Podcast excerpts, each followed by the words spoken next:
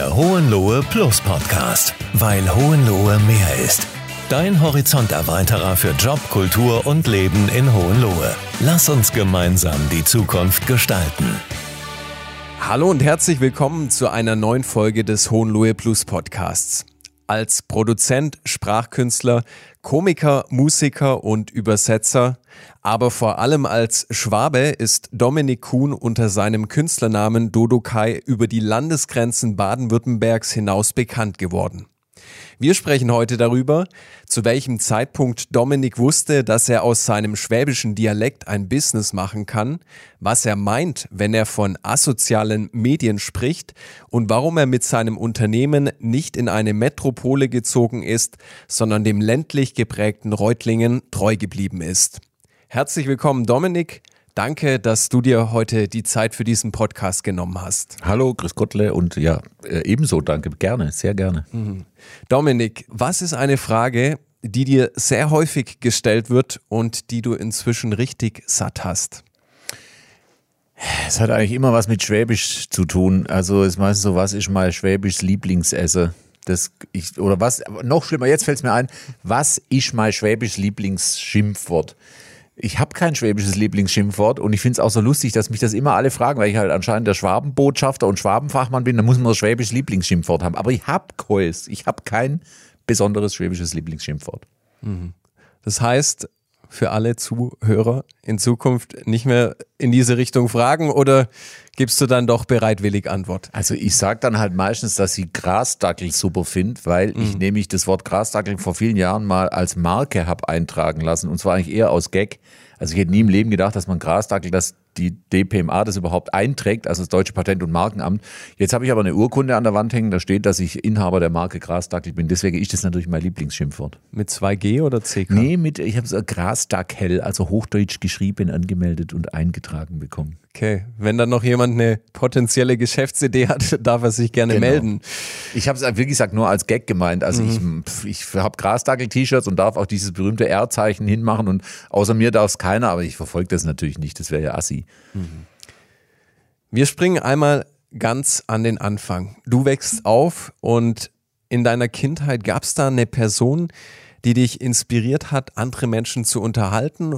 Ich weiß auch schon von dir, dass du äh, leidenschaftlicher Filmemacher bist. Vielleicht hat dieses Unterhalten am Anfang gar keine so große Rolle gespielt. Aber um auf die Ursprungsfrage zurückzukommen, gab es etwas, das dich inspiriert hat, Menschen zu unterhalten? Ähm, äh, interessante Frage, habe ich mir so noch nie überlegt. Also ich ich glaube nicht, dass ich jemals bewusst dran gedacht habe, ähm, dass ich andere Leute unterhalten möchte. Wobei es ja einen großen Unterschied gibt zwischen dem, was man bewusst macht und was so aus dem in Anführungszeichen Unterbewusstsein kommt. Aber was ich sicher weiß, ist, ich habe als Kind, ich hatte von der Firma Universum äh, so einen Kassettenrekorder und in diesem Kassettenrekorder habe ich selbst mir Hörspiele aufgenommen, allein. Die habe ich aber nie irgendjemandem vorgespielt. Fand ich viel zu peinlich. Aber ich habe die heute noch, ich habe die vor ein paar Jahren mal überspielt, die Kassetten in, aufs digitale äh, aufs digital überspielt und mhm. habe sie mir angehört und finde es halt so lustig, wie der kleine Dodo da mit Kinderstimme damals schon irgendwie sich Hörspiele äh, aufgenommen hat. Das scheint die Urinspiration gewesen zu sein. Mhm. Einmal dieses künstlerische äh, schon und dann aber auch dieses unterhaltende Element. Ja. Mhm. Interessant übrigens das mit dem Künstler, weil du auch in der Anmoderation gesagt hast, der Sprachkünstler. Das finde ich deswegen lustig, also nicht, ja. dass ich es lächerlich finde, sondern mhm ich, ich glaube, ich zu wissen, wo das herkommt. Es steht auf Wikipedia, ich wäre Sprachkünstler. Also wer immer das da hingeschrieben hat, ich war es nicht. Und das Lustige ist, dass das garantiert ein sogenannter False Friend ist. Ein False Friend ist was, was man wörtlich aus dem Englischen übersetzt. In Amerika heißt nämlich Voice Artist oder Voice Actor einfach nur Sprecher. Ah, okay. Und äh, das stand mal ganz, ganz früh auf meiner englischen Website, dass ich Voice Actor oder Voice Artist bin. Und dann hat es irgendjemand übernommen. Jetzt sagen ganz viele Leute, ich würde mich als Sprachkünstler bezeichnen ich würde mich nie als Künstler bezeichnen. Künstler sind für mich was ganz Großes, die aus sich heraustreten können und, und was machen, was, was auch zum Teil weit von ihnen selbst weg ist. Ich kann das gar nicht. Ich sehe mich doch eher als Entertainer, also ohne mich jetzt klein machen zu wollen. Also ich finde es toll, dass die Leute sagen, der Sprachkünstler, aber ich hätte es nie von mir behauptet. Mhm. Wenn man jetzt aber mal dieses Element nimmt, diesen Dialekt, diesen schwäbischen, wo viele vielleicht auch drauf schließen, dass du Sprachkünstler bist, wenn du so normal jetzt auch hier mit mir sprichst, dann hast du ja gar nicht diesen tiefen, stark ausgeprägten Dialekt. Ist es etwas, das du dir später im Laufe der Jugend wieder angeeignet hast oder im Alter oder war das schon immer da? Nee, bei mir gab es wahrscheinlich immer schon beides. Also ich rede übrigens, äh, wenn ich jetzt zum Beispiel meine Mutter anrufe oder so, mhm. dann schwätze ich mit der einfach so. Also das ja. heißt auch das, was ich in meinen Synchros mache, das ist sehr unverstellt und das ist einfach das Schwäbisch, was ich so mit meinen engsten Kumpels, mit meiner Familie, so Reutlinger Schwäbisch, nennt sich übrigens Mittelostschwäbisch, habe ich mal gelernt von einem Sprachprofessor. Ähm, und dieses Hochdeutsch, also das, was ich jetzt rede, ist ja auch kein richtiges Hochdeutsch. Da müsste man noch mal eine Etage höher gehen. Ähm, äh, ich weiß gar nicht, woher das kommt, aber ich konnte das, glaube ich, schon immer mehr oder minder gut, weil ich auch schon immer der Meinung war, und das enttäuscht natürlich viele meiner Fans, dass ich es auch okay finde, äh, wenn man Hochdeutsch kann. Also ich sage mal, einen gemeinsamen sprachlichen Nenner zu haben, der bundesweit funktioniert. Mhm. Ich finde deswegen nicht umgekehrt, das wird immer falsch interpretiert. Ha, du verrätst uns und du findest ja Schwäbisch in Wirklichkeit schlecht und so. Nein, überhaupt nicht. Ich finde es super, wenn man beides kann. Mhm. Und ich halte es auch, muss ich ganz ehrlich sagen, für etwas äh, fehlgeleiteten Schwabenstolz, wenn ich in, in Berlin irgendwie stehe und da ganz bräut beim Bäcker Schneckenudel bestelle. Also es muss irgendwie, finde ich, echt auch nicht sein. Mhm. Ja, ich meine, bei mir ist es auch so, wenn ich jetzt hier mit dir spreche, dann spreche ich anders als mit meiner Familie. Aber so eine schöne Farbe, dass man auch nicht verleugnet, wo man herkommt, ja. das spürt man immer noch ab. Und ja. das finde ich, das macht aber auch eine Person sympathisch. Ja, also es ja. freut mich, dass du es so siehst und es mhm. ist tatsächlich so. Also ich weiß, da, da ich jahrelang als Sprecher gearbeitet habe und so, ich weiß natürlich auch, wie dieses brutalo Sprecherhochdeutsche, der neue Ford Sierra XR4i, jetzt bei ihrem Ford-Händler. Und jetzt mal abgesehen von der Tonality, aber ähm, äh, das könnte ich jetzt auch sprechen, aber es muss ja nicht sein. Mhm. Bloß man muss jetzt, wie gesagt, ja, jetzt wiederhole ich mich, mit aller Gewalt immer und überall, also ganz breit schwäbisch, weil da waren wir so ein Schwabe. Ich finde das manchmal tatsächlich auch ein klein bisschen ignorant. Also, weil wenn ich mich verständlich machen möchte, dann kann ich mich doch schon auch ein bisschen anstrengen, ohne meinen Dialekt zu verleugnen. Ich finde, der eine hat mit dem anderen nichts zu tun. Mhm in deinem Leben, wo war so der Schlüsselmoment, wo du festgestellt hast, hey, mit diesem schwäbischen Dialekt, da kann man richtig ordentlich Kohle scheffeln oder äh, okay, Geld also, verdienen? Ja, ja, super. Zwei mhm. Sachen. Also wir müssen mit zwei Legenden aufräumen. Okay. Also erstens mal, dass man da so richtig ordentlich Kohle scheffeln kann. Dazu bin ich wahrscheinlich zu dumm, weil ich aus dieser Marke oder aus diesem Comedy-Ding Dodo Kai oder Dodo K, wie das eigentlich mal ursprünglich hieß, ist aber egal, mhm nicht genug mache. Also es liegt daran, dass ich viele andere Sachen mache. Da könnte man viel mehr draus machen. Und ich habe ja auch eine tolle Plattform, also dass ich oft mal als der berühmteste Schwabe im Internet bezeichnet werde. Trotzdem, ich werde nicht reich davon. Aber ich sage mal selber schuld. Dann ein Schlüsselmoment gab es erst sehr spät und zwar vielleicht witziger oder interessanterweise, äh, als ich angefangen habe, auf YouTube Sachen zu machen. Ich habe mir wiederum nie bewusst aber unterbewusst, kann ich nachher was dazu sagen, ja. falls wir dazu kommen, überlegt, dass ich mal schwäbischer Comedian werde. Nie. Ich habe lang beim Radio gearbeitet, habe da so Hochdeutsch moderiert, bla bla bla, Sprecher gearbeitet. Und äh, 2006, als YouTube noch relativ neu war, ähm, also ich habe schon 2005 mal rumexperimentiert, habe es aber nie hochgeladen, saß ich mal an einem Dienstagnachmittag bei mir im Studio und habe aus Jux und Dollerei einen Schnipsel aus 24, das war eine amerikanische Anti-Terror-Fernsehserie mit Kiefer Sutherland, halt was Schwäbisch synchronisiert. Und äh, ich habe mir erstens mal 0,0 überlegt, dass das eine Karriere wird. Also es war ohne Plan. Und wenn du mir damals gesagt hättest, du pass mal auf, von dem ganzen Zeug, das du machst, wenn du jetzt das auf YouTube hochlädst, dann wird das der Hit von allem, was du machst, hätte ich nie im Leben geglaubt. Und was ich damals auch interessant fand, diese 24-Synchro war ein Experiment und zwar wollte ich mal ausprobieren, ob man eigentlich einen ernstzunehmenden ähm, bösen Helden oder Anti-Helden auf Schwäbisch darstellen kann, weil meiner Meinung nach gab es das im Film nie. Das waren immer so, äh, so Comedy, Comedy, Comedic Relief Characters irgendwie, also so, so Hausmeister und so. Und dann habe ich am Anfang auch diese erste 24-Synchro, die war ernst, also das war ein ernstes Thema und habe dann festgestellt, dass es immer lustig wurde, egal was ich gemacht habe. Es wurde allein durch den Dialekt lustig. Wodurch man, glaube ich, auch festhalten muss, dass Schwäbisch nicht geeignet ist, um Dinge mit Weltbedeutung zu sagen. Das hat übrigens unser Ministerpräsident gesagt, dieses Zitat. Und ich finde, er hat nicht Unrecht. Aha. Wobei, das ist jetzt wieder, gibt es wieder einen Shitstorm, das kann man so jetzt sagen. Ähm, ich experimentiere da viel rum. Ich habe auch in der Show eine Nummer, die sich damit beschäftigt.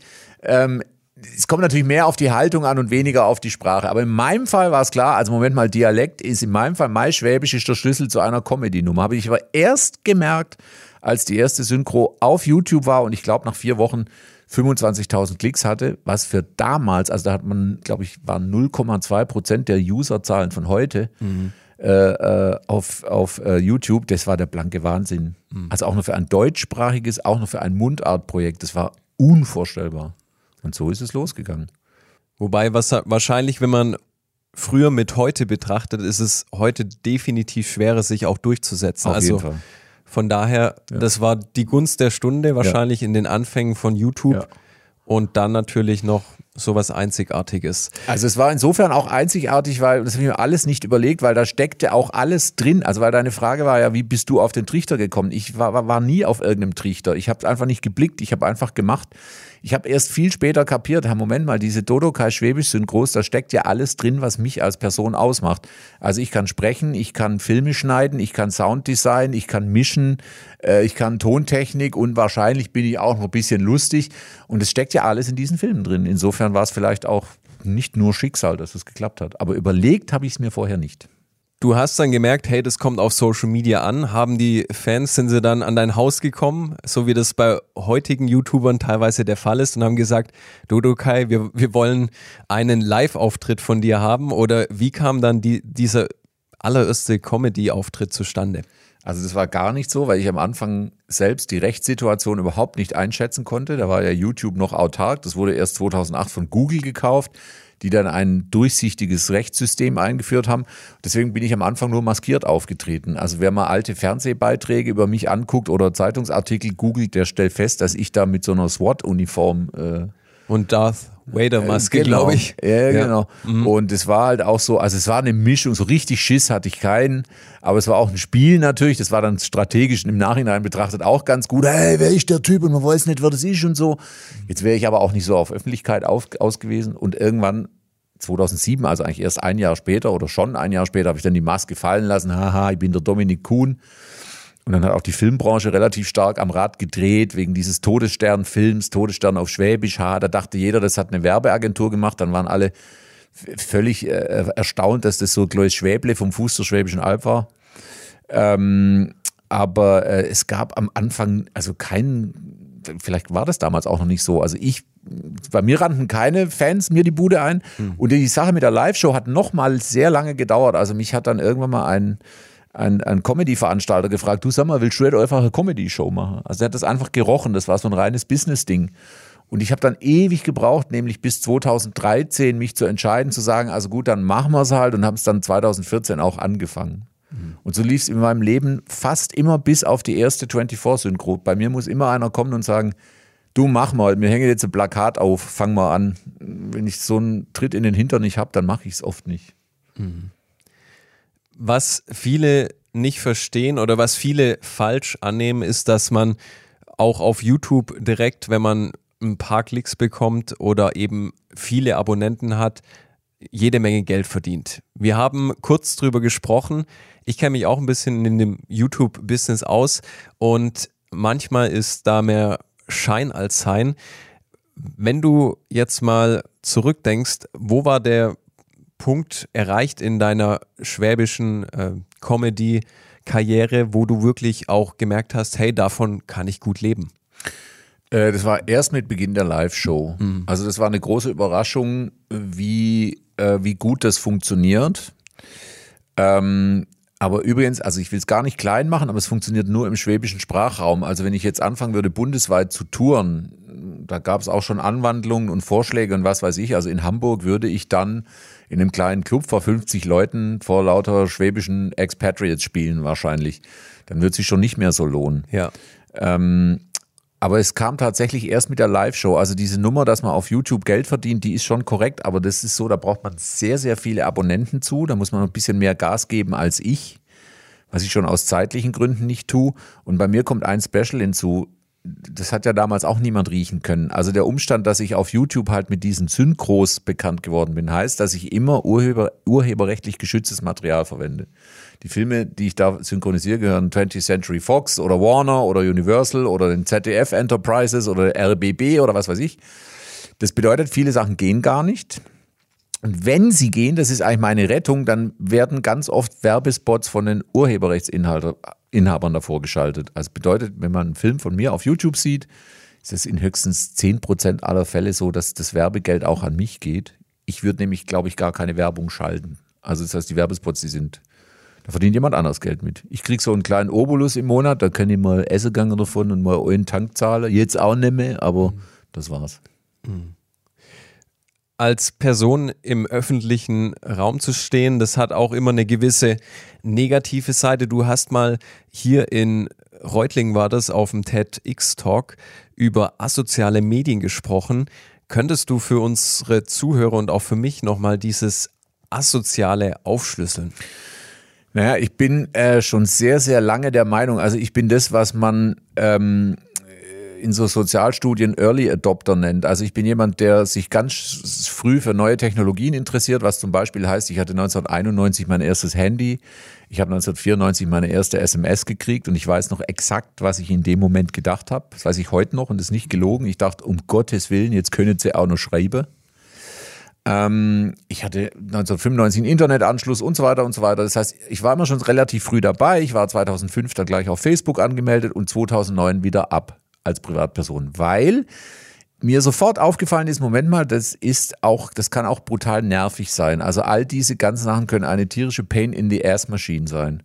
Und ich habe auch immer das Gespräch darüber mit Leuten gesucht und festgestellt, dass es lange die Leute nicht interessiert hat. Also ich fand, das heißt doch super und alles ist super. Und 2007 war der Tipping Point irgendwie in Social Media, da mussten alle Mitglied werden. Und dann hat sich's gedreht und so um 2010, 11, 12 rum habe ich immer mehr von Leuten gehört, es nervt. Also sie machen zwar alle mit und alle sind abhängig davon und alle brauchen es, aber es nervt. Und dann kamen ja auch Zahlen raus. Es sind irgendwie, was weiß ich, in Deutschland 680.000 Leute sind in psychologischer Behandlung wegen Internetsucht in weitester Form. Ich wollte da immer einen Vortrag drüber schreiben. Und eines Tages hat mich einer gefragt, das ist wieder so, hat gesagt, du, du willst du nicht mal einen Vortrag darüber machen? Ja, okay. Und dann habe ich einen Vortrag namens Asoziale Medien geschrieben. Den gibt es heute noch, der hat sich aber verändert. Jetzt, dieser TED-Talk steht, glaube ich, irgendwo auf YouTube. Ich habe den nie wieder angeguckt, der ist viel zu kurz und viel zu ungenau. Aber ich finde natürlich, das ist alles toll. Das Internet ist toll, die Digitalisierung ist toll, aber es hat unendlich viele Nachteile und es wird viel zu wenig darüber geredet. Und das meine ich nicht im Sinne von Opa mit dem Moralzeigefinger. Ich bin jeden Tag online, natürlich, aber ich sehe ständig, wo auch die Probleme sind. Mhm. Und es geht leider, aber das ist jetzt natürlich im Rahmen dieses Podcasts viel zu kurz formuliert, es geht in dieselbe Richtung wie mit Zigarettenindustrie und Co. Also die Leute wussten, man, man wusste bei Facebook 2009, dass der Like-Button Dopamin ausschüttet. Das ist mhm. dasselbe, was ausgeschüttet wird, wenn man raucht, säuft, Drogen nimmt und so weiter und so weiter. Die wussten es. Und sie haben es gnadenlos durchgezogen. Und es gibt heute Leute, die haben damals groß im 10er-Millionen-Bereich in Facebook investiert und sind da ausgestiegen. Gibt es einen berühmten Inder, dessen Namen ich leider bis heute nicht auswendig aussprechen kann, der dagegen rumzieht und Vorträge hält und sagt, das war ein gigantischer Fehler. Wir haben mit Social Media ein System aufgemacht, das die moderne Gesellschaft äh, zerstört. Und er hat recht aus meiner Sicht. Mhm. Wir leben inzwischen in einer Gesellschaft, wo wir uns von kleinem Dopaminrausch zum nächsten kleinen Dopaminrausch ja. hangeln. Das stimmt. Und mit TikTok und Instagram Reels wird es wahrscheinlich dann nochmal auf eine ganz andere Ebene gehoben. Das ist tatsächlich so. Also all diese Dinge sind designt und übrigens, ich, ich muss nochmal betonen, ich verstehe schon immer, wo das herkommt. Also das ist nicht so, dass ich generell alles verteufeln will, was neu, neu ist. Dann wäre ich ein total reaktionärer Depp. Das bin ich nicht. Hm. Ich finde nur hochinteressant, wie wenig die Leute bereit sind, in den Spiegel zu gucken und zu sagen, Moment mal, warum bin ich denn eigentlich die ganze Zeit auf 180? Warum glaube ich denn so einen Schwachsinn, wie dass die Erde flach ist und dass der Amerikaner nie auf dem Mond war und so weiter und dass die Regierung uns Nanobots einimpfen will? Das ist ja, Entschuldigung, wenn ich es jetzt einfach deutlich sage, sondern ich sage, das ist einfach nur dumm. Aber es ist zu einfach, es als dumm zu bezeichnen, weil es sind ja auch oft intelligente Leute, die das glauben. Und genau diese Leute schaffen es nicht, in den Spiegel zu gucken und zu analysieren, warum sie den Schwachsinn glauben. Das nennt sich ja kognitive Dissonanz in der Psychologie. Und das haben wir, sage ich jetzt als Laie, in unserer Zeit, glaube ich, mehr denn je zuvor. Das haben wir hübsch fein dazugekriegt wegen Social Media. Und das ist nur eine Facette. Also ich könnte da sechs, sieben andere Punkte nennen, die ich einfach kritisch betrachte. Und ich meine auch eins, es kommt jetzt echt hart, das meine ich tot ernst, wegen mir könnten Sie das Internet morgen abschalten. Und das ist nicht witzig gemeint, das meine ich tot ernst. Ich würde einfach weiterleben, würde mir überhaupt nichts ausmachen. Hm. Sagen wir mal anders, ich muss natürlich ja. technisch genauer sein, das World Wide Web können Sie abschalten. Meine, gewisse Sachen funktionieren heutzutage nur noch, weil wir Digitalisierung haben. Aber dieses andauernd Glotzen, was gerade in der Ukraine los ist, das ist nicht unbedingt zielführend. Das hat ganz viel mit Sucht und, äh, und, und diesen Dingen zu tun. Wie gehst du dann selber mit dem Thema um? Bist du jemand, der dann keine Social Media Apps auf dem Smartphone hat oder wie schaffst du es nicht in diese Konsumentenrolle reinzufallen, sondern eben ein Macher zu sein, der aktiv Dinge im Alltag angeht und nicht passiv irgendwo konsumiert? Also erstens mal, weil ich permanent drüber nachdenke und schon immer nachgedacht habe. Ich erinnere nochmal an diese Geschichte, dass ich wirklich weiß, was ich beim Erhalt meiner ersten SMS dachte. Ich dachte wirklich, ich dachte wirklich, weiß auch noch, wo ich war. Also jeder ab einer gewissen Generation wusste ja, was er gerade gemacht hat, als das World Trade Center eingestürzt ist. Das nennt es mal der 9-11-Moment. Ja, ja, da war ich gerade da und da, da habe ich es im Radio gehört. Und ich weiß noch, wo ich war, in welchem Auto und wo ich war, als meine erste SMS kam, weil ich das als einschneidenden Moment empfunden habe. Und bei mir ist es so, ich bin, also weil du Smartphone gesagt hast, ich habe natürlich 2007 sofort auf der Stelle ein iPhone gehabt. Und das war auch toll. Aber dann gucke ich mir das eine Weile an. Das geht bei mir meistens so ein Jahr und dann lasse ich das schon wieder langsam einschlafen. Und ich benutze mein Handy natürlich, so wie jeder andere Mensch auch, aber ich benutze es viel eher wie ein Funkgerät auf einer Produktion. Also ich muss nicht den ganzen Tag das Ding dabei haben. Ich habe auch bis heute kein WhatsApp installiert. Und das Lustige ist, ich brauche es auch nicht. Ich verpasse nichts. Ähm, wenn jemand was von mir will, kann er mich anrufen oder sonst erreichen. Ich, ich halte das für absolut überhaupt kein Problem. Mhm. Und äh, die, ich merke auch, was ist dann später noch dazugekommen. Also am Anfang dachte ich schon, ha, vielleicht wirst du jetzt auch langsam so ein Almöhi, der nichts mehr mitkriegt. Ist aber überhaupt nicht so, weil ich kriege alles mit und mir fehlt auch nichts. Und ich lebe überhaupt nicht hinter Mond und gar nichts. Das ist einfach eine absolute äh, ähm, Legende, dass man den ganzen Tag durch Instagram scrollen müsste, um nicht abgehängt zu werden. Das stimmt einfach nicht. Mhm. Ja, das ist ein, ist ein richtig guter Input und ich denke, ein sehr wertvoller auch für die kommenden Generationen. Wobei ich noch ja. was anhängen muss. Also ich möchte natürlich jetzt nicht, ich bin ja 52, ich möchte jetzt nicht großkotzig daherreden und sagen, also ich weiß genau, wie die, diese Generation, die jetzt 16, 17, 18 und so weiter ist, dass die da natürlich viel abhängiger davon sind und dass die sehr wohl ich sage jetzt mal verkürzt, auf Instagram sein müssen, damit sie von ihrer Peer Group überhaupt akzeptiert werden. Das weiß ich schon. Da habe ich es einfacher, mhm. weil ich von vornherein gesagt habe, Leute, ich bin da nicht, wenn ihr was von mir wollt, dann ruft mich an. Und vielleicht kommt bei mir noch hinzu, dass von mir halt auch viele Leute was wollen. Also ich, ich leide nicht unter Kommunikationsmangel. Und klar, dass ein Kitty auf dem Schulhof sich dumm vorkommt, wenn es nicht auf TikTok ist, das verstehe ich. Aber ich ver verurteile das, dass es so weit gekommen ist. Es gab nie den Punkt, an dem irgendeiner gesagt hat, Moment mal, brauchen wir das jetzt eigentlich? Alle haben sofort WhatsApp mhm. installiert, weil das ist ja super und da kannst du umsonst, weißt SMS umsonst via Internet und so. Kein einziger Mensch, ich habe nie einen Menschen kennengelernt, der sich überlegt hat, äh, Moment mal, jetzt lassen wir hier die Conquistadores ins Land und die bringen ihre Glasperlenketten mit und vielleicht schlachten die uns ja eines Tages ab. Das hat sich niemand überlegt, niemand. Mhm. Außer ich. ich dachte mir das von Anfang an. Das heißt, du hast kein WhatsApp oder? Nee, brauche ich auch nicht. Mhm. Willkommen im Club, ich habe auch kein WhatsApp. Why? Es ist völlig sinnlos. Und es ist auch so, ich sage auch den Leuten, aber ich, du musst aktiv kämpfen. Also jetzt bin ich ja im Medienbusiness und selbstständig. Ja. Da kriegt ja jeder einen Vogel und sagt, oh Gott, wenn ich nicht erreichbar bin, dann muss ich sterben. Das ist ja übrigens psychologisch wirklich so, aber das ist jetzt ein anderes Thema. Ich muss den Leuten mit unendlich viel Energie beibringen, nein, sie brauchen nicht meine Handynummer. Sie können mir einfach eine E-Mail schicken oder mich im Büro anrufen. Jetzt ist es halt so, ich sitze auch hier in meiner Firma im Büro. Aber das, die Leute, das geht in die Köpfe nicht mehr rein. Die denken, wenn sie eine Handynummer nicht haben, dann existierst du als Person nicht. Und das ist einfach krank. Entschuldigung, ist einfach krank. Ja. Hm. Weil es, es stimmt nicht. Das ist komplett irre, dass Bekannte mich, also Leute, die ich eigentlich seit 20 Jahren kenne, aber eine Weile nicht mehr gesehen haben, die fragen Freunde von mir, du kannst du mir mal im Dodo seit Telefonnummer geben, was echt schräg ist, weil meine Telefonnummer, also die von meiner Firma, wo ich selbst ans Telefon gehe, die steht seit 25 Jahren im Internet. Aber die glauben das nicht. Die brauchen eine Handynummer. Kannst du mir mal Dodo seine Nummer sagen? Ich kann den Leuten nicht helfen. Brauchen einfach nur anrufen.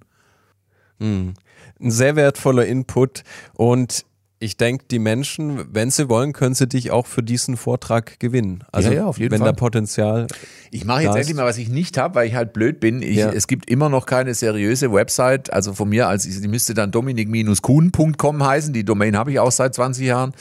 Ich mache jetzt demnächst, baue ich mal eine Website, auf der meine zwei, drei Vorträge, wo man mal sehen kann, was macht denn der da überhaupt, weil es, ich ehrlich gesagt sehr gerne mache und ja auch so einen gewissen, so einen kleinen Bildungsauftrag sehe, ohne mich jetzt wichtig nehmen zu wollen. Also vielleicht noch ein Satz, mich hat sehr gefreut, als ich diesen asoziale Medienvortrag angefangen habe, dachte ich wirklich, den will kein Schwein sehen. Ich dachte echt, äh, das, da, das, will, das will keiner wissen. Und es lief ganz anders. Ähm, also jedes Mal laufen Leute aus dem Vortrag raus und sagen, boah, scheiße, das haben wir so echt noch nicht gesehen. Sehr gut, vielen Dank, vielen Dank. Klasse. Und kleine Nebengeschichte, das finde ich ganz witzig, was auch auf jedem Vortrag so zwei, drei Leute sagen, die kommen natürlich, weil sie den, wegen des Comedians, also sie kommen wegen dem Dodokai, dann denken sie, das wird lustig, dann wird der Vortrag ist schon unterhaltsam, aber nicht lustig. Und dann kommen immer zwei Leute und sagen, also, also danke für den Vortrag, also muss ich auch ganz ehrlich sagen, mir hättet jetzt gar nicht gedacht, dass sie, äh, äh, also, und dann unterbrechen sie sich, weil sie eigentlich sagen wollen, mir hättet gar nicht gedacht, dass sie auch was im Kopf haben. Das ist eindeutig, dass, dass das der Gedanke ist. Wie sehr nett, sehr lustig. Das heißt, Comedian, äh, jetzt gerade, wenn du es gesagt hast, mit im Kopf haben, bist du dann eher ein ruhigerer Typ? Oder wenn du so ganz normal in deinem Alltag mit Freunden unterwegs bist, Bekannten, Geschäftspartnern, ist es dann immer Dominik Kuhn, der, der lustige Typ, der immer einen Witz parat hat? Oder Also ich würde mal sagen, ich bin da wahrscheinlich ein bisschen ambivalent, ähm, wie alle Leute, die so eine milde narzisstische Störung haben wie ich. Also ich kann entweder kann ich schon voll aufdrehen und auch Leute unterhalten, ähm, aber ich kann auch total ruhig sein. Und ich bin übrigens jemand, ich bin sehr gerne allein. Also ich fühle mich nie einsam. Ich kenne das Gefühl gar nicht bis dato. Und äh, ich brauche auch viel Ruhe und Zurückgezogenheit, weil ich sonst gaga werde. Das habe ich mal über mich gelernt. Und das glauben halt viele Leute nicht. Also sie denken halt, wenn du Comedian bist und auf der Bühne stehst, dass du immer lustig bist und so. Und das ist immer so. Aber der Dodokai auf der Bühne ist zwar, der ist mir schon sehr ähnlich, aber er ist über weite Strecken eine Kunstfigur. Und ich bin, ich lebe schon, glaube ich, vergleichsweise eher zurückgezogen. Nicht, ich bin kein Eremit, aber ich muss nicht die ganze Zeit Rambazamba um mich haben. Ich kann nachts im Wald spazieren gehen. Ich bin so ein Nachtfuzzi. Ich habe auch keine Angst nachts im Wald. Und setze ich mich da auf den Baumstumpf und mache nichts und sage gar nichts. Also weder höre ich Musik, noch glotze ich ins Handy, noch sondern ich sitze nur da und glotze eine halbe Stunde in den dunklen Wald. Das kann ich. das heißt, wenn ich immer in Reutlingen auch nachts spazieren gehe und mich schaut ein paar Augen aus Ja, dem ja. Wald heraus an, dann kannst es du sein. Ja, ja. Okay. Fand ich immer lustig als Kind. Hey, du darfst doch nachts in den Wald. Das sind doch die Räuber. Dann denke ich, nee, also welcher Räuber ist so dumm und ist nachts im Wald? Also wenn ich garantiert irgendwo allein bin, dann nachts im Wald. Das war vielleicht im Mittelalter mal so, aber also alle, die die Memo nicht gelesen haben, dass im Wald nichts zu holen ist, denen kann man auch nicht helfen. Das stimmt. Ja. Zusammengefasst, wenn es so ein Wort oder einen Begriff geben würde, der dich gut beschreibt, dann wäre das wahrscheinlich das schwäbische Taschenmesser der medialen und unterhaltenden Künste. Den Titel habe ich dir einfach jetzt mal so verpasst. Danke, danke. Finde ich super. Also, Genau, also du bist, wir haben es am Anfang schon gehabt, äh, Übersetzer, du hattest Auftritte im Fernsehen, Schauspieler, du machst Shows, hatten wir schon angesprochen. Als Art Speaker bist du unterwegs im Bildungsauftrag. Und das sind ja so, ist eine Vielzahl an Dingen, die du da abdeckst, wo sich mancher wahrscheinlich fragt, übertreibt's der nicht ein bisschen? Kann der sich nicht auf eine Sache konzentrieren? Warum so vielfältig und warum nicht eine Sache und dann volle Kraft voraus? Also die Frage ist äußerst klug und auch die Frage, die sich dann jemand stellt und sagt, halt, der Typ macht vielleicht ein bisschen viel, kann der sich nicht konzentrieren, die ist komplett berechtigt und es ist tatsächlich auch, wenn überhaupt, also mein Leben ist super, mein Leben und Arbeitsmodell finde ich großartig, aber das ist einer der Nachteile, weil ich mache schon zu viel Zeug. Also siehe, würde ich mich auf den Dodokai mehr konzentrieren, dann würde da auch viel mehr gehen. Wenn man es nur in, in YouTube Abonnenten misst oder was weiß ich. Jetzt ist es aber so, ich bin halt wahrscheinlich, ich finde es ja gar nicht, aber wahrscheinlich vergleichsweise vielfältig interessiert. Mich hat schon immer, also ab meinem, ich schätze mal, 15. Lebensjahr, als es in meinem Kopf hell wurde in der Pubertät, alles, was mit Medien äh, und Entertainment zu tun hat, interessiert und sowohl die technisch produktive als auch die kreative Seite. Und ich dachte schon, das weiß ich noch genau wie heute schon als 15-Jähriger, um Gottes Willen, selbst wenn ich 150 werde, reicht es ja nie, um den ganzen Shit zu machen, den ich gern machen würde. Und das ist, ähm, hat mich mein Leben lang begleitet. Und das ist insofern tatsächlich ein Nachteil, dass wenn man halt ein großes Projekt anfängt, das vielleicht jemand anders mit voller Konzentration machen würde, dann mache ich halt nochmal zwei, drei Sachen nebenher. Also übrigens, weil du vorhin so viele Dinge genannt hast, Übersetzer und Schauspieler, das hört sich alles toll an, aber das sind ja nur Nebenbaustellen. Also ich habe halt mal irgendwie über einen langen Zeitraum hinweg 20 Jahre lang Bücher übersetzt, Star Wars Bücher vom Englischen ins Deutsche. Aber das heißt ja nicht, dass ich jeden Tag da sitze und Bücher übersetze. Mhm. Kam halt irgendwie vier, fünf Bücher im Jahr und so weiter und so weiter. Aber es ist schon so, ich habe auch keine Familie, was auch, also das sagen dann viele, was hat der Arme, er hat ja Quickschickte gefunden. Das ist überhaupt nicht der Punkt, sondern mein Leben hat sich halt so entwickelt und ich bin da auch nicht unglücklich damit, aber wahrscheinlich hängt es eine mit dem anderen zusammen. Also ich arbeite halt sehr viel, sitze oft auch bis nachts um eins hier in meinem Büro, in meinem ja. Studio, aber ich mache es halt gerne. Mhm. Also da zählt der alte Spruch, ähm, arbeite was, was du gerne machst, dann musst du nie wieder arbeiten vereinfacht, weil ich habe natürlich auch schwere Zeiten und Nebengeräusche, die unendlich nerven, die ich gerne nicht hätte. Also wenn ich Millionär wäre, ich formuliere es mal so, wenn ich Millionär wäre, dann würde ich wahrscheinlich genau dasselbe machen, aber minus die Deppen in meinem Leben, sage ich immer so. Also bei manchen Leuten, die anrufen, sagen, ja, das ist nett von Ihnen, vielen Dank, aber ich glaube, wir zwei kommen nicht zusammen. Auf Wiederhören, Klick. Und das geht halt nicht immer. Hm. Wenn dich jetzt eine Person noch nicht kennt, wie stellst du dich dann der vor? Also wenn die fragt, hey Dominik, was machst du beruflich? Entscheidest du dich dann für eine Sache oder was nennst du der Person ganz konkret? Also ich sag dann, ich, ich, ich äh, leier dann nicht diese Litanei von Titeln runter, die du vorhin und am Anfang gesagt hast, ja, guten Tag, hallo, ich bin der Dominik Kuhn, also ich bin Sprachkünstler, Übersetzer, äh, Filmemacher, nee, nee, was immer du jetzt auch gesagt hast. Ich sag, es kommt immer drauf an, also es kommt ja auf, auf die Umgebung an. Wenn ich irgendwo bin, wo ich offensichtlich als der Comedian erkannt werde oder wahrgenommen werde, dann sage ich das auch. Hallo, ich bin der Dominik Kuhn, ich bin Vielleicht kennen Sie den Dodokai aus dem schwäbischen Internet. Ach so, der sind Sie, ja, ja fertig. Und dann merke ich auch, das ist auch das, was die Leute interessiert. Und ich bin jetzt zum Beispiel niemand, der dann rumschwadroniert und dann sagt, ja, und äh, übrigens, ich habe ja noch eine Filmproduktionsfirma. Also das muss einfach nicht sein. Aber jetzt gibt es ja andere ähm, Plattformen oder andere Begebenheiten, da, da kennt mich niemand. Und dann stelle ich mich eigentlich in den meisten Fällen als Medienproduzent, Medienproduzent oder Film, Filmproduzent vor. Das ist das, was, wo die Leute am schnellsten ein Bild kriegen. Und wenn es dann jemand interessiert, kann man ja in die Tiefe gehen. Mhm. Ja.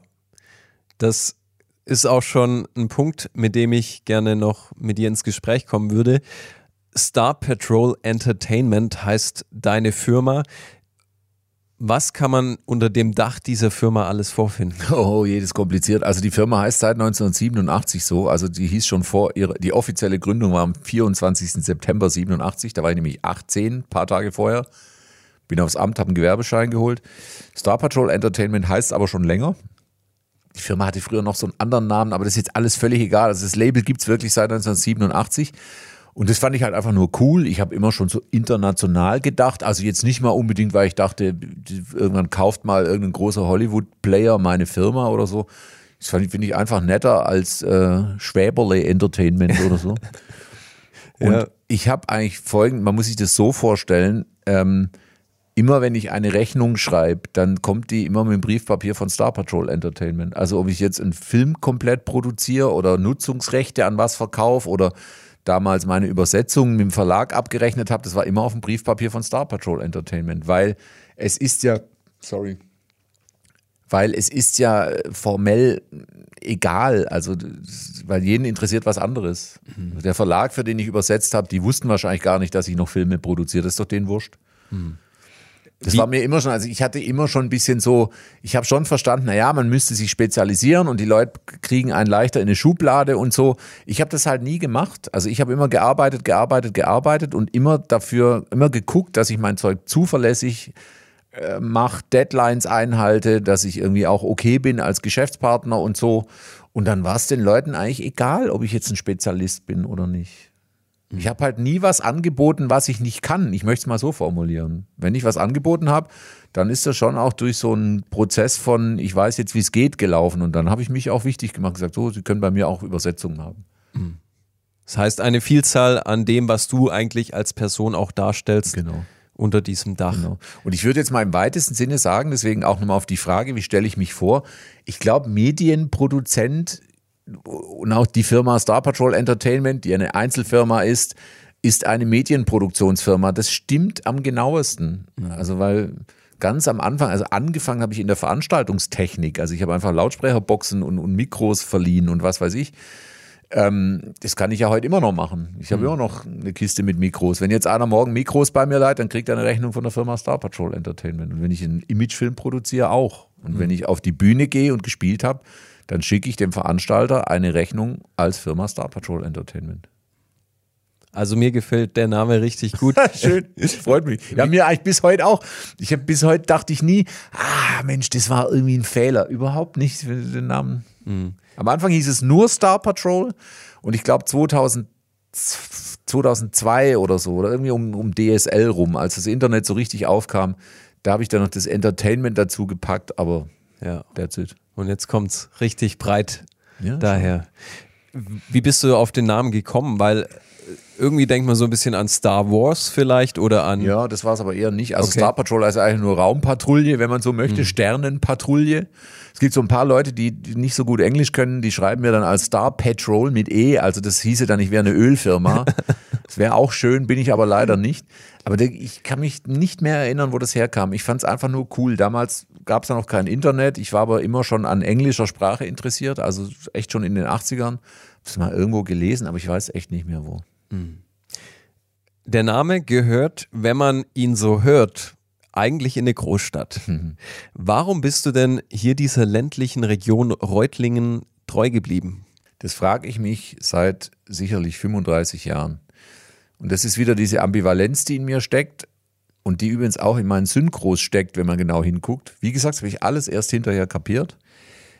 Ich bin halt gespalten, weil in mir ist in meiner, wie sagt man, in meiner Brust schlagen zwei Herzen. Also ich kann, ich war früher beruflich brutal viel unterwegs, also vor allem in dieser Veranstaltungszeit. Ich habe da mal eine Zeit lang für eine sehr große holländische Veranstaltungsproduktionsfirma gefreelanced und war auf der wirklich auf der ganzen Welt buchstäblich unterwegs, habe Veranstaltungsproduktion gemacht. War aber immer wieder froh, zurückzukommen. Also ich finde beides gut. Ich finde es super, sechs Wochen in Thailand am Strand irgendwie ein Festival zu bauen.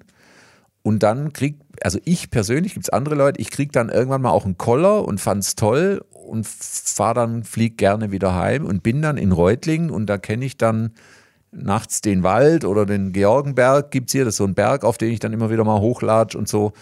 Das sind meine Freunde, meine Freundinnen, meine Familie und das gehört bei mir wohl irgendwie doch auch dazu, das habe ich gelernt. Also selbst wenn ich jetzt morgen die Chance bekäme, nach LA auszuwandern, nach Hollywood, weil mich da Warner fragt, ob ich, was weiß ich, drehen will, Batman Teil 8.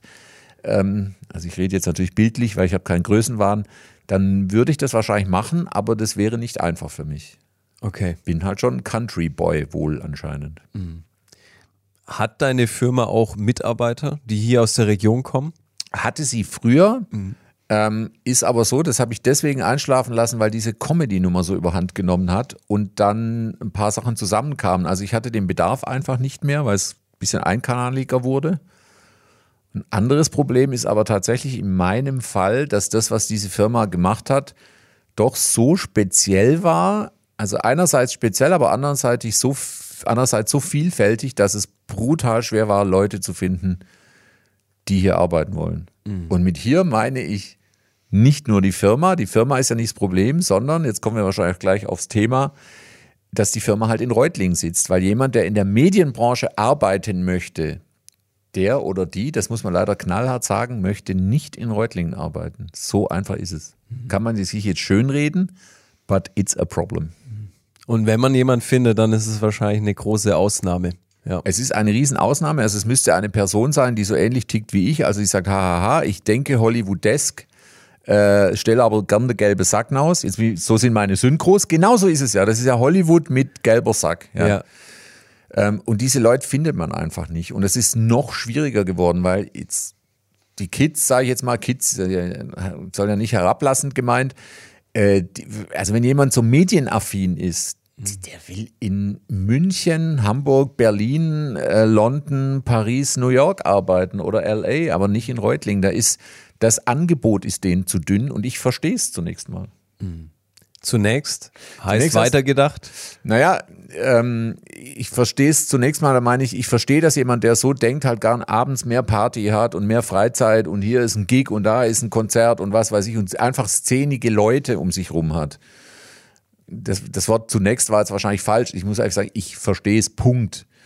Ähm, also das mhm. kann ich mich nur wiederholen. Es ist wahrscheinlich einfach schwer, jemanden zu finden, der sagt, nein, ich habe so was Ländliches in mir, finde aber trotzdem die Medienbranche cool. Jetzt könnte man natürlich an der Stelle was einräumen. Also das ist zum Beispiel was, was ich ja an der Digitalisierung natürlich absolut als positiv empfinde, nur um nochmal klar zu machen, dass ich nicht ein Moralapostel bin. Vor allem in der Medienbranche war das ja fantastisch. Also wenn ich früher für Volkswagen einen Film gedreht habe, dann musste ich denen mit dem Overnight-Kurier ein Digi-Beta-Band nach Wolfsburg schicken lassen. Das hat 350 Mark gekostet. Heute lade ich den, den Film auf Vimeo hoch und dann können Sie sich drei Minuten später angucken. Ja. Und das sagt ja nicht nur ich, das sagt ja sogar Hollywood selbst. Also wenn man diesen großen Maßstab anlegen möchte. James Cameron hat schon vor 15 Jahren gesagt, Hollywood is not a place anymore. It's, uh, was weiß ich, ein State of Mind, nicht State of Mind. Äh, also es ist also quasi eine Einstellungssache und das stimmt. Und solche Firmen wie Weta Digital, also die Spezialeffekte für Herr der Ringe damals gemacht haben, die saßen in Neuseeland. Da hat kein Mensch dran gedacht, dass es möglich ist, aus Neuseeland auf hohem Niveau Visual Effects anzuliefern. Das geht alles. Aber das müsste dann ein Mensch, der hier arbeiten will, halt auch okay finden. Sagen, hey, ich finde es cool, dass ich in Anführungszeichen nur in Reutlingen bin. Was ja auch eher schon eine größere Stadt ja, ist. Ja, aber das ist immer eine Maßstabsfrage. Die gab es ja auch schon immer. Ja, Also der, der Reutlinger findet halt, und das meine ich jetzt auch, bevor ich jetzt wieder einen Shitstorm kriege, wer immer es hört, der Reutlinger findet halt, dass Münzingen total verschlafen ist, das auf der Schwäbischen Alb von hier aus gesehen. Der Münzinger findet wahrscheinlich auch 20 Kilometer weiter nochmal eine Stadt, die er dann verschlafen und so weiter. Der Stuttgarter findet Reutlingen schrecklich. So ist das immer. Also das ist... Äh, und wahrscheinlich stimmt es einfach auch. Also jetzt hier in Reutlingen, da muss ich wirklich aufpassen. Also ich will nicht meine Heimatstadt schlecht machen. Es ist aber, glaube ich, klar, weil sonst würde ich hier ja nicht mehr wohnen. Aber man denkt hier schon sehr schwäbisch, anständig. Also hier ist man recht, wie der Schwaben. Das sind rechte Leute, ja. Und wenn ich da halt mit irgendwelchen bunten Vögeln aus, aus der Showbranche komme, irgendwie, äh, die, die, werden nicht so einfach akzeptiert. Also man guckt sich Beyoncé auf der Bühne an, ja, die in einem coolen Lederoutfit und Boots und Mods gestylt und geschminkt und whatnot ihre Show macht. Finden alle super. Aber also hier in Reutlingen in der Wilhelmstraße, also kann ich so kein Shit rumlaufen. Das, so ist es auf dem Land, das ist einfach so. Mhm. Wir wollen nicht so negativ verbleiben. Nein, nein, ich, ich meine, ja, also ich muss betonen, also ich wäre mhm. weg hier, wenn es so negativ wäre. Ja. Aber das sind die negativen Sachen, die man zumindest mal ansprechen muss. Definitiv. Ja. ja.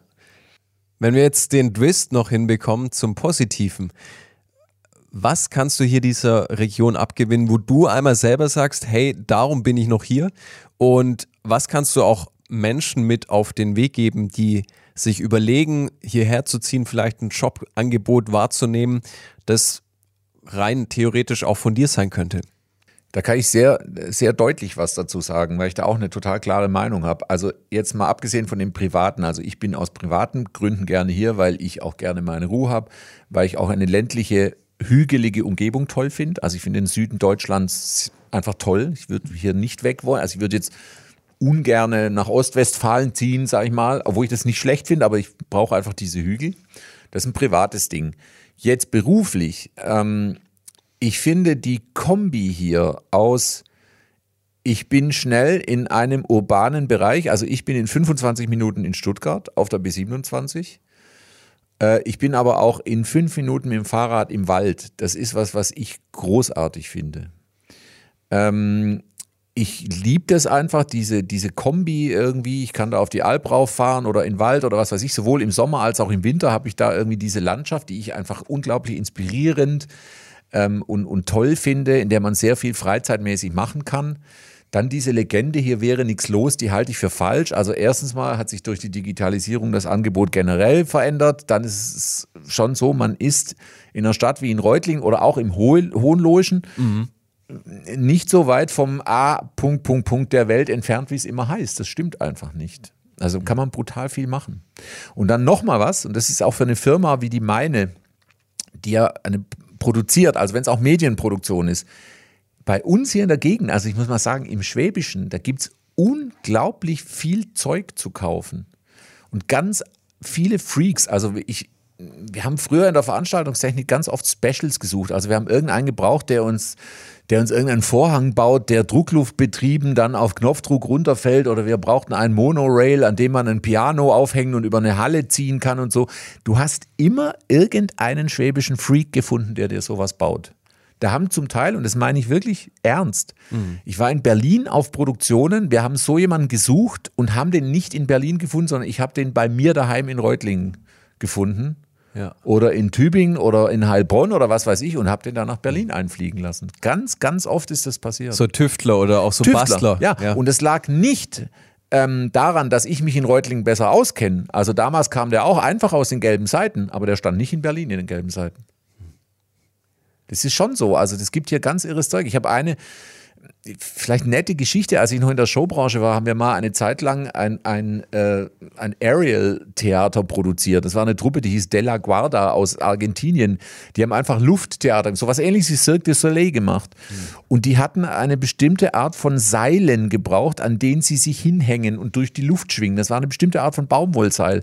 Und wir waren in Berlin, haben das in Berlin und Amsterdam produziert und die Seile waren letztendlich zu finden bei der Seilerei Naumer in Reutlingen. I kid you not. Also die sind 100 Meter Luftlinie von dem Ort entfernt, an dem wir uns gerade unterhalten. Und dann bin ich mit den argentinischen Typen da hingefahren und die zwei Naumer-Brüder haben auf halb Schwäbisch-Englisch erklärt, dass es we have, we have uh, the rope for you here. Äh, und die waren bekannt dafür, dass sie diese Seile machen. Mhm. Hauptsächlich haben sie aber Stahlseile für die Industrie gemacht. Und solche Geschichten habe ich zuhauf erlebt hier in der Gegend. Und was ich schon gesagt habe, dass mir die Landschaft hier so gut gefällt. Also wir haben sehr oft hier in der Gegend gedreht. Also egal, wenn es darum geht, für Daimler äh, einen Imagefilm über Autos oder LKWs zu drehen, du kannst unglaublich viel Zeug hier drehen. Man muss nicht immer nach Südafrika fliegen. Das wäre dann eher eine Wetterfrage.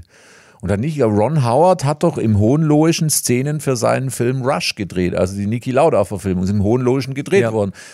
Klar, er wollte die Toskana mimen, aber es hat funktioniert. Also auch da, man ist in der Filmbranche nicht komplett äh, im Eimer, wenn man hier sitzt. Absolut gar nicht. Vielen Dank für diesen Einblick. Also diese Geschichten, ich bin sowieso jemand, der auch liebend gern auf dem Land lebt, nachts schlafen, absolute Ruhe haben oder auch, wie du sagst, in 10 Minuten, 15 mit dem Fahrrad irgendwo draußen sein, weg von der Stadt. Aber solche Geschichten, wo Menschen einfach interagieren, sich gegenseitig helfen, das ist, sind starke Momente. Um jetzt nochmal einen neuen Themenblock anzusprechen, bevor wir dann zum Ende kommen. Du bist und warst Gastdozent in der Hochschule in Künzelsau. Das heißt, du hattest letztes Jahr im Herbst dort schon Unterricht und auch dieses Jahr nochmal wo du jungen Menschen etwas mit auf den Weg gibst. Was gibst du diesen jungen Menschen denn mit auf den Weg? Ähm, so ein, eine, eine Mischung aus verschiedenen Sachen. Es war übrigens eine große Ehre für mich, dass ich gefragt wurde, ob ich das machen möchte. Äh, ich habe mal vor ein paar Jahren an der Hochschule am Campus Künzelsau einen Vortrag gehalten, der heißt Overnight Success Takes 20 Years. Übrigens wieder so ein Fall, da haben, hat mich jemand gefragt von der Hochschule, ähm, ob ich das mal machen könnte. Und zwar über meinen Werdegang als Person und Künstler zu berichten. Ich habe das dann so genannt, Overnight takes, Success takes 20 years, heißt ja, ein Überraschungserfolg dauert in Wirklichkeit 20 Jahre, weil die größte Legende bei den Kids ist, dass du 50 Fotos auf Instagram hochlädst und dann die nächste Beyoncé bist. Und das ist nicht so, es dauert viel länger und selbst wenn du jung bist, dann geht es immer erst dann so richtig ab, wenn irgendwelche Leute ins Spiel kommen, die schon seit 20 Jahren dabei sind und wissen, wie es geht und dir helfen. So, da habe ich einen Vortrag gehalten und daraus ist entstanden, dass es dann hieß, du sag mal, mach das doch mal bitte im Rahmen unserer Künstlerdozentur, mach doch bitte mal zweimal vier Seminare, vier Ganztagsseminare. Das erste habe ich im Winter gemacht und da ging es um, ähm, um das Thema Veranstaltungsproduktion. Also ich habe immer im ersten Teil wieder mich vorgestellt, wie bin ich denn zu dem gekommen, was ich bin. Und dann habe ich mit den Studentinnen und Studenten, beziehungsweise Studierende, sagt man ja heute, äh, eine Veranstaltung, und zwar mit dem Dodokai produziert. Also ich hatte dann auch einen Auftritt dort. Und was jetzt in diesem Moment, da wir reden, gerade läuft, ist ähm, ganz ähnlich. Es fängt wieder damit an, dass ich mich vorgestellt habe, aber dieses Mal drehen wir einen Film. Also die Studis müssen einen Film mit dem Schwerpunkt virales Marketing äh, bauen. Also es geht schon darum, wie kann ein Film viral gehen. Das ist ja so mein großes Steckenpferd als Werbefilmer am Anfang gewesen. Und da sind wir jetzt gerade mittendrin und mal sehen, was dabei rauskommt. Das ist immer eine große Überraschung, man weiß es nie im Voraus. Mhm. Und welchen Studiengang muss ich studieren, um dich erleben zu können? Ähm, das ist jetzt wieder meine unglaubliche Ignoranz, dass ich es jetzt nicht mal auswendig sagen kann. Ähm, das ist ein auf jeden Fall ein BWL-Thema, aber es geht, äh, genau, Kultur- und Sportmanagement heißt, Entschuldigung. Ah, okay. Das ist so typisch für mich, weil, und das ist übrigens die größte Ehre, muss ich wirklich ganz ehrlich sagen, weil ich selbst habe nie studiert. Mhm. Äh, ich wollte, ich wollte Tonmeister studieren und war dann aber plötzlich 25 und saß so fest im Sattel, dass ich gar keine Zeit mehr hatte. Habe mir aber immer selbst ganz viele Themen sehr umfangreich drauf geschafft, habe auch in meiner Firma später Veranstaltungstechniker ausgebildet, obwohl es den Beruf, also am Anfang, als es den gab, für mich ist eine Riesenehre, dass mich schon ein paar Unis gefragt haben, halt doch bei uns mal Vorlesungen. Das finde ich ganz toll. Mhm. Würdest du sagen, ich möchte jetzt keinen Studierenden zu nahe treten, aber kann man virales Videomarketing studieren oder muss das von Herzen kommen? Ich finde, man kann studieren. Also erstens mal ganz generell, die Frage finde ich gut, weil ich finde sowieso alles, was man wirklich gut machen möchte, das muss sowieso von Herzen kommen. Ich glaube nicht dran, dass man irgendwas komplett aufgepfropft ohne Lust machen kann. Dann wird es auch nichts. Das ist ein, ein ein festes Gesetz. Ähm, aber ich habe schon vor sehr langer Zeit, also 1997, 98, als ich mit der Filmerei eigentlich erst so richtig angefangen habe, festgestellt, dass virales Marketing oder eigentlich virale Werbung, muss man ja eigentlich richtig sagen, aber das ist jetzt egal. Das ist, da gibt es schon einen Werkzeugkasten, den man anwenden kann. Den gibt's. Jetzt ganz auf gut Deutsch gesagt, wenn man ein Depp ist, kann man den Werkzeugkasten auch nicht anwenden, aber der existiert schon und meine Vorlesung und auch ich habe auch einen Impulsvortrag darüber, schon ganz lange, seit 20 Jahren, der vermittelt etwas diesen Werkzeugkasten. Und das Feedback sagt mir, dass die Leute sagen, ja, cool. Weil was mir auffällt, und da möchte ich jetzt auch keine Kollegen bashen, aber ich bin immer wieder mal heimlich auf Vorlesungen von Kolleginnen und Kollegen, die auch über virales Marketing reden. Und ich denke ganz oft, dass es ein total unscharfes Geschwurbel ist weil das oft auch Kollegen sind, die wollen halt eigentlich Geld verdienen. Also die wollen mit ihren Vorträgen Kunden locken. Ich will das überhaupt nicht, es interessiert mich null. Ja. Ich will den Leuten wirklich was beibringen und ich sage in meinem Vortrag auch, was einfach nicht geht und wo sich es auch in den letzten 20 Jahren verändert hat und brutal schwer geworden ist, mhm. was hinzukriegen. Dann sag ich schon mal Danke im Namen von Hohenlohe, auch wenn das Ganze natürlich über die Hochschule Künstler läuft, läuft für diese schwäbisch-hohenlohische Völkerverständigung und dass du uns ein bisschen Potenzial und Möglichkeiten, was Marketing angeht, beibringst. Gerne, sehr gerne. Wie gesagt, ich freue mich selbst. Sehr gut. Dominik, wir wären schon am Ende von dieser Podcast-Folge. Es war ein super reichhaltiges Gespräch mit hoher Wissensdichte. Vielen Dank für deine Einblicke, die du uns gegeben hast. Ich glaube, wir hätten noch viel länger sprechen können. Oh, ich hoffe, ich habe nicht zu viel gelabert. Da schwätzt der wieder so lang, der Kerle. Das, das war ideal. Und vielen Dank. Wir wünschen dir alles Gute für die Zukunft, dass du auch bald hoffentlich wieder ohne Corona-Maßnahmen auftreten kannst, was dein Comedy-Part angeht, dass du aber auch weiterhin tolle Independent-Filme produzieren kannst und alles andere, was du auch noch bist. Vielen, vielen Dank und euch und allen Zuhörern und dir auch alles Gute. In Hohenlohe findest du nicht nur einen neuen Job, sondern auch gleich eine neue Heimat. Wenn du Fragen hast, schreibe uns gerne eine E-Mail an info at hohenlohe.plus. Wenn dir diese Folge gefallen hat, dann abonniere den Podcast, lasse uns eine positive Bewertung da und erzähle deiner Familie und Bekannten davon. Bis zum nächsten Mal.